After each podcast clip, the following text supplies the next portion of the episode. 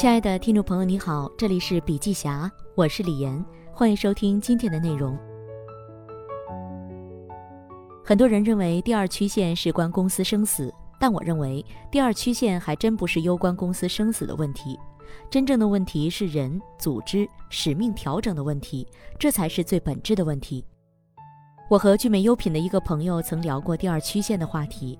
聚美优品刚上市时，创始团队都觉得特别骄傲，因为他们是最年轻的创业者，能够在最糟糕的时间点进入电商，还做得那么好，风光无限。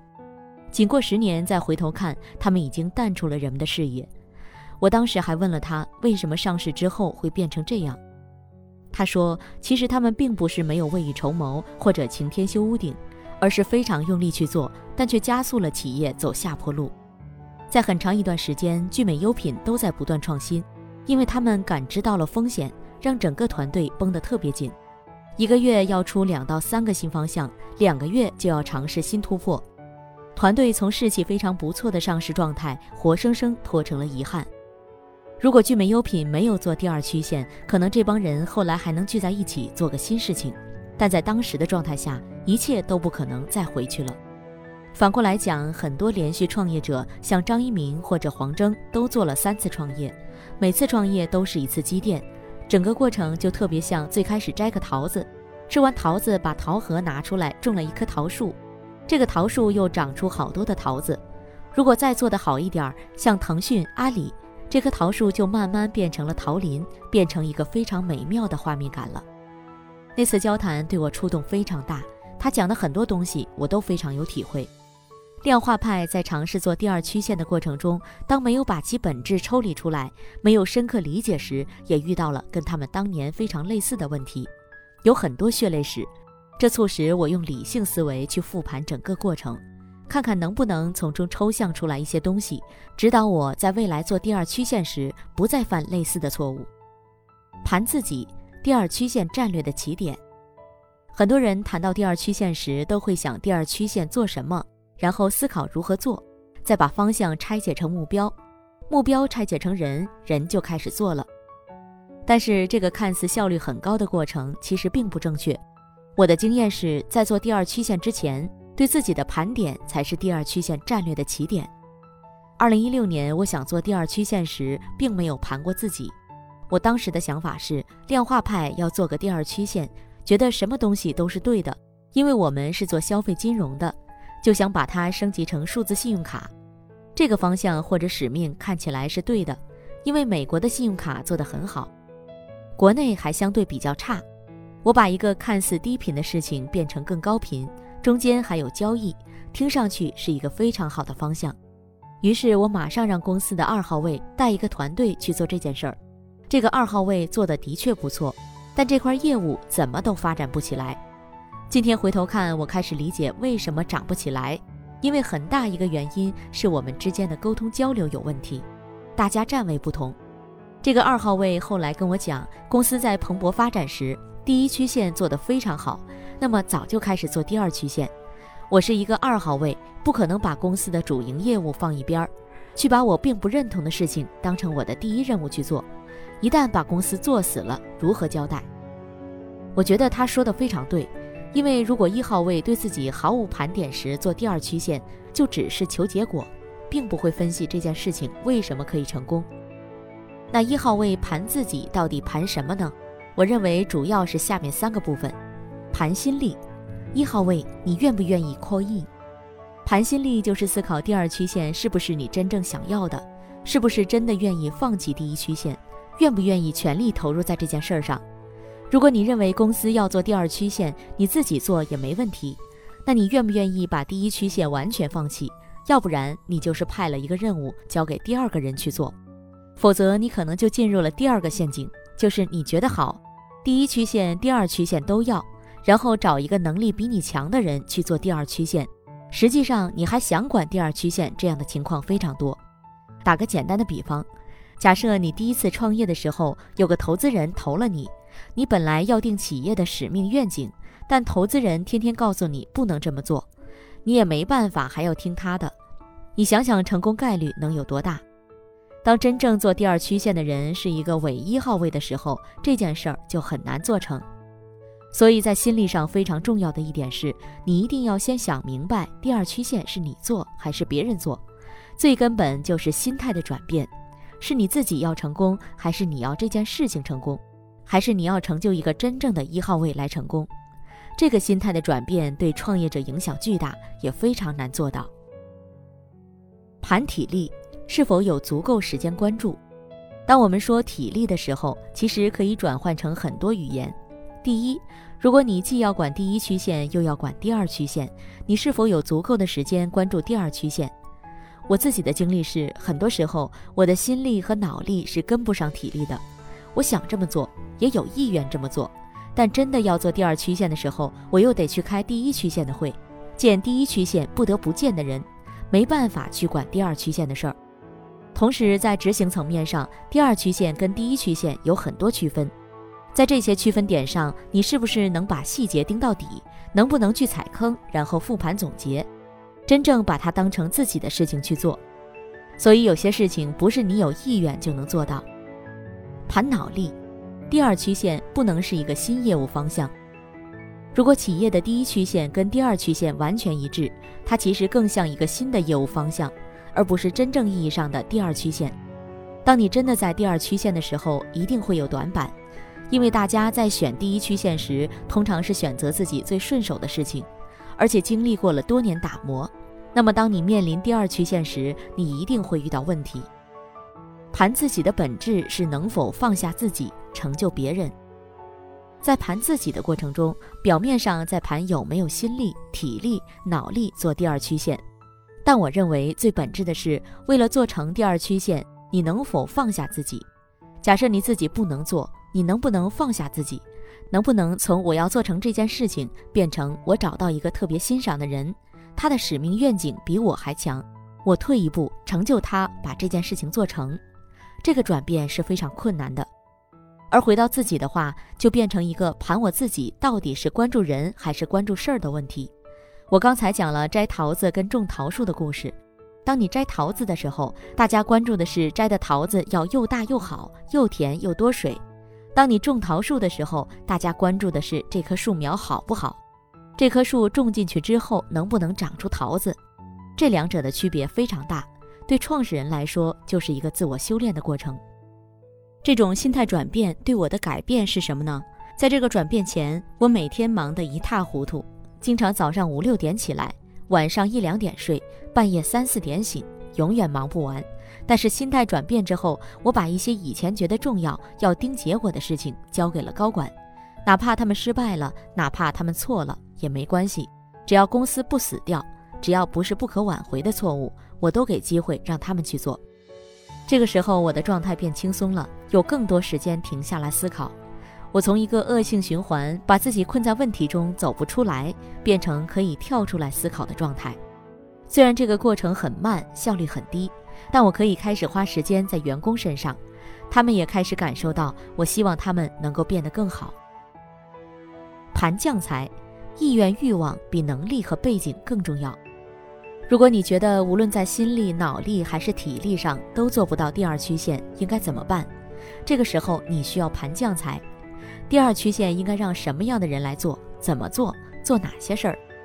我在盘将才的过程中，主要盘招募、盘 BP、盘落地这三点。盘招募，找到比你意愿更强的人。我发现，在做第二曲线过程中，最重要的事情是，这个人对于方向和使命是否比你更强的意愿。例如，从消费金融做数字信用卡这件事儿，为什么之前做不起来，现在才开始做起来？很核心的原因是，以前我们是按常规套路找一个人，根据我的想法落实方案，他能把这个产品给做出来，他能完成指标，然后等他拿到了，我再把团队搭好，把这个指标做得更好。这种做法本质上还是我在做这件事儿。假设这件事儿不是你做，而是要这个人做的时候，其实你关注的应该是他到底为什么觉得这件事情能成，以及他为什么这么相信这件事儿。我们做数字信用卡的 leader 第一天就告诉我，他一直想做这件事儿。我就问他为什么，他说：首先消费金融面向的人群不一样，是真缺钱的人，但信用卡是人人都需要的，每个人都有信用卡，而且大家用数字信用卡的目的不是因为特别缺钱，而是因为信用支付便捷的方式和金钱流动性的需求。当然，他也会面临很多挑战，比如说既有业务的挑战，这个人群可能很小，而且可能现在还没成长起来，但是他就会说：“那我去验证这件事儿。”所以整个推导过程就变成他想做数字信用卡。他去验证他的使命、愿景、价值观，和去验证他相信的东西，这个转变是巨大的。所以，创业者要找的将才，不是说能力有多强，也不是说有多么光鲜的背景，而是说他是不是在这件事情上跟别人有不一样的相信，在这个不一样的相信上面，是不是有他独特的认知，是不是有为了这个认知愿意跟人拼尽全力的欲望。本质上，你要找一个当年的你。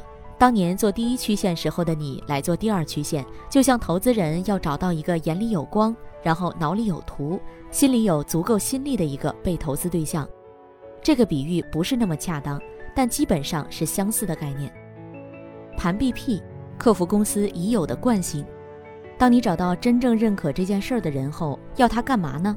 他需要自带 BP，需要告诉我他要怎么做，他为什么觉得自己能把这件事儿做成。他准备在不同阶段怎么做，更重要的是在遇到困难和挑战时怎么去克服。这个过程其实是你跟他共同看见新方向的过程，而且你只是陪伴他找到第二曲线。BP 的产生其实就是第二曲线推演的过程，是你在找到合适人选的过程。这是我们总结下来在里面非常重要的一点。你依靠的是这个将才本身的自我演化能力、生长能力和他对于事情的认知能力。只有当你找到这样一个将才，当你真的能够看见这个愿景的同时，看见怎么实现的过程，你才可以找到循环的闭环。盘落地，不要着急让他做具体业务。将才找到了，他也提供方案了，但大家可能都会遇到空降高管的问题。如果内部有这样的人最好。如果没有，就只能从外部招聘。那他来公司后如何落地？以我的经验，这个人进来后通常不会让他直接做事，会把他先放在战略部里面。这个时候，他的第一步也不是去做具体业务，而是在战略部跟我们一起完善他的 BP。因为他在来公司前想的可能和来之后想的不一样，所以他可以先在公司中做一些小实验，同时完善他的 BP。把它变成一个真正的商业落地的方案和计划，同时我们也会让空降高管跟一个老员工搭配，老员工主要承担 KPI，作为一个副手一起去做。假设他还不行，中间还缺了很多东西，这个时候我们会让他先到其他地方磨练。我觉得在高管落地的过程中，大家一定要做反效率的事情，什么意思呢？就是一个事儿貌似可能很快，我让他直接拿 BP 执行。看上去效率最高，但通常很容易失败。盘组织，第二曲线落地的保障。在盘完自己和将才后，最后来讲讲盘组织这件事儿。盘建制会面临的两个挑战。当你要做第二曲线时，要用独立的建制组织去做。比如我当时让公司的二号位去做第二曲线，他一定会选择优先做第一曲线，一定会优先去做容易产出结果的事情。一定不会选择把第二曲线作为一个重点去做。我主要想讲在盘独立建制里面的误区跟问题。独立建制的第一个挑战是融资难。我不知道大家有没有意识到，当第一曲线做起来后，你去做第二曲线，那将来无论是第一曲线还是第二曲线，怎么去对外融资，甚至怎么上市都是问题。当你第二曲线没起来，其实对于第一曲线是有影响的。主业不明确，比较分散。如果按照第二曲线的状态估值很困难，如果合在一起估值又没办法把主业挑出来，那么将来上市的时候也会遇到同样的问题。在做第二曲线的时候，最好就把这个问题考虑明白。独立建制不仅是一个独立子公司或者是独立部门，更重要的是考虑独立融资和上市的可能性。第二个挑战是无处借力，独立的好处是自己可控。但问题是无法将原有业务的资源借过来，支撑其走下去，这个可能是最大的问题。盘资源，各个角色的相互配合。以互联网公司为例，大家都会涉及到做中台的事情，但中台里面怎么去做，资源怎么盘，其实背后还是人跟组织如何调整的问题。我们发现，真正去做中台这件事的人，是既要懂业务，又要懂技术或者产品。假设他只懂业务，不懂产品，就是我们过往遇到的问题。我让公司的二号位、三号位去做中台的时候，他们根本不知道这个技术的黑盒子里面有什么，也不知道怎么把它拆解开。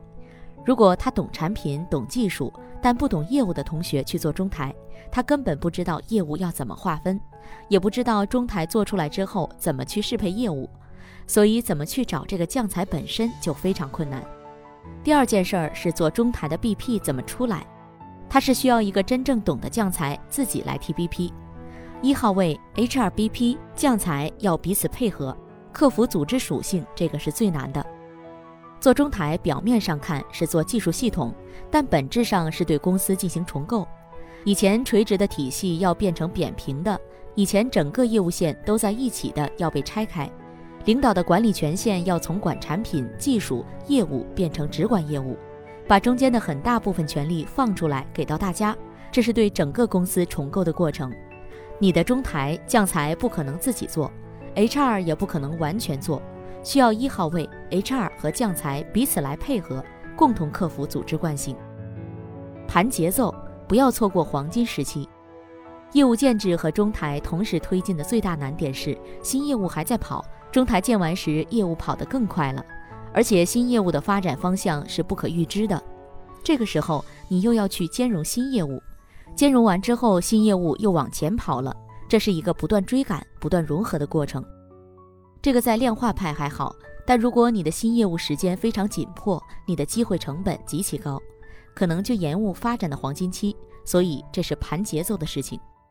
我最后总结一下，今天想要跟大家分享的是，当我们在做第二曲线的时候，对于创始人来讲，要自我盘点，把自己的短板补上。这个短板有可能是心力短板，也有可能是体力短板或者脑力短板，向后一步留出空间。如果你不是合适的人，要正确的认知自己；如果你是自己干没问题，但要真的 call in，有时间、有能力、有心力，把它当成第一曲线去做。做不到就得找合适的人，要放下自己，变成去成就新人的一号位。创始人改变了，第二曲线才有起点。有起点的过程中，承接点就是将才。你需要真正招募到这样的将才，看他的基本面就可以了。要他给你他的使命。方案不是你给他的，是他给你的。有了方案落地是很困难的，大家一定要记住，万里长征第一步，有了 BP，有了人，落地才是第一步。落地过程一定不要求快，不要求效率，而是要求成功率。这个时候很多事情是需要先做的。一个做中台的将才要先了解业务，而且我们要给他空间。空降都是没有安全感的。组织怎么去盘呢？将才要给你方案，这个方案需要一号位 HR 和这个人一起来盘。这个人是这个事情上的一号位，他要给方案及需求，HR 负责落地，一号位负责调配资源，协同解决分歧来推进，最后把握好节奏咬合。要做反效率的事情。如果回到二零一六年，我一定不会马上开始做数字信用卡。我看到了三年后这会是一个好东西。一定在那个时间点先盘点自己，我能不能做？我想不想做？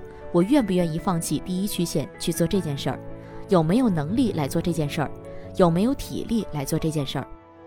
如果不行，我是不是应该盘点下让什么样的人去做？找人需要时间，找到合适的人做 BP 也需要时间，做完 BP 到战略部落地完善也需要时间，完善 BP 中间可能还欠缺东西。他得到业务部门、技术部门去重新磨练，得需要时间。磨练完了，他还不一定有战功，他还不一定能接受失败，团队还不一定容忍他失败。你可能还得帮他建立一定的战功，他才能不断有资本去做这件事情。如果这个事情都盘完了，你的组织是不是得跟上？如果是特别优秀的人做特别重要的事儿，你给了他独立建制，但是你没给他资源支撑。那他跟一个创业公司自己做这项目有什么区别？他干嘛非要在你这儿做？你的借力怎么借过去？你的组织怎么盘？你需要资源怎么备？你资源备好之后，怎么在组织上打通？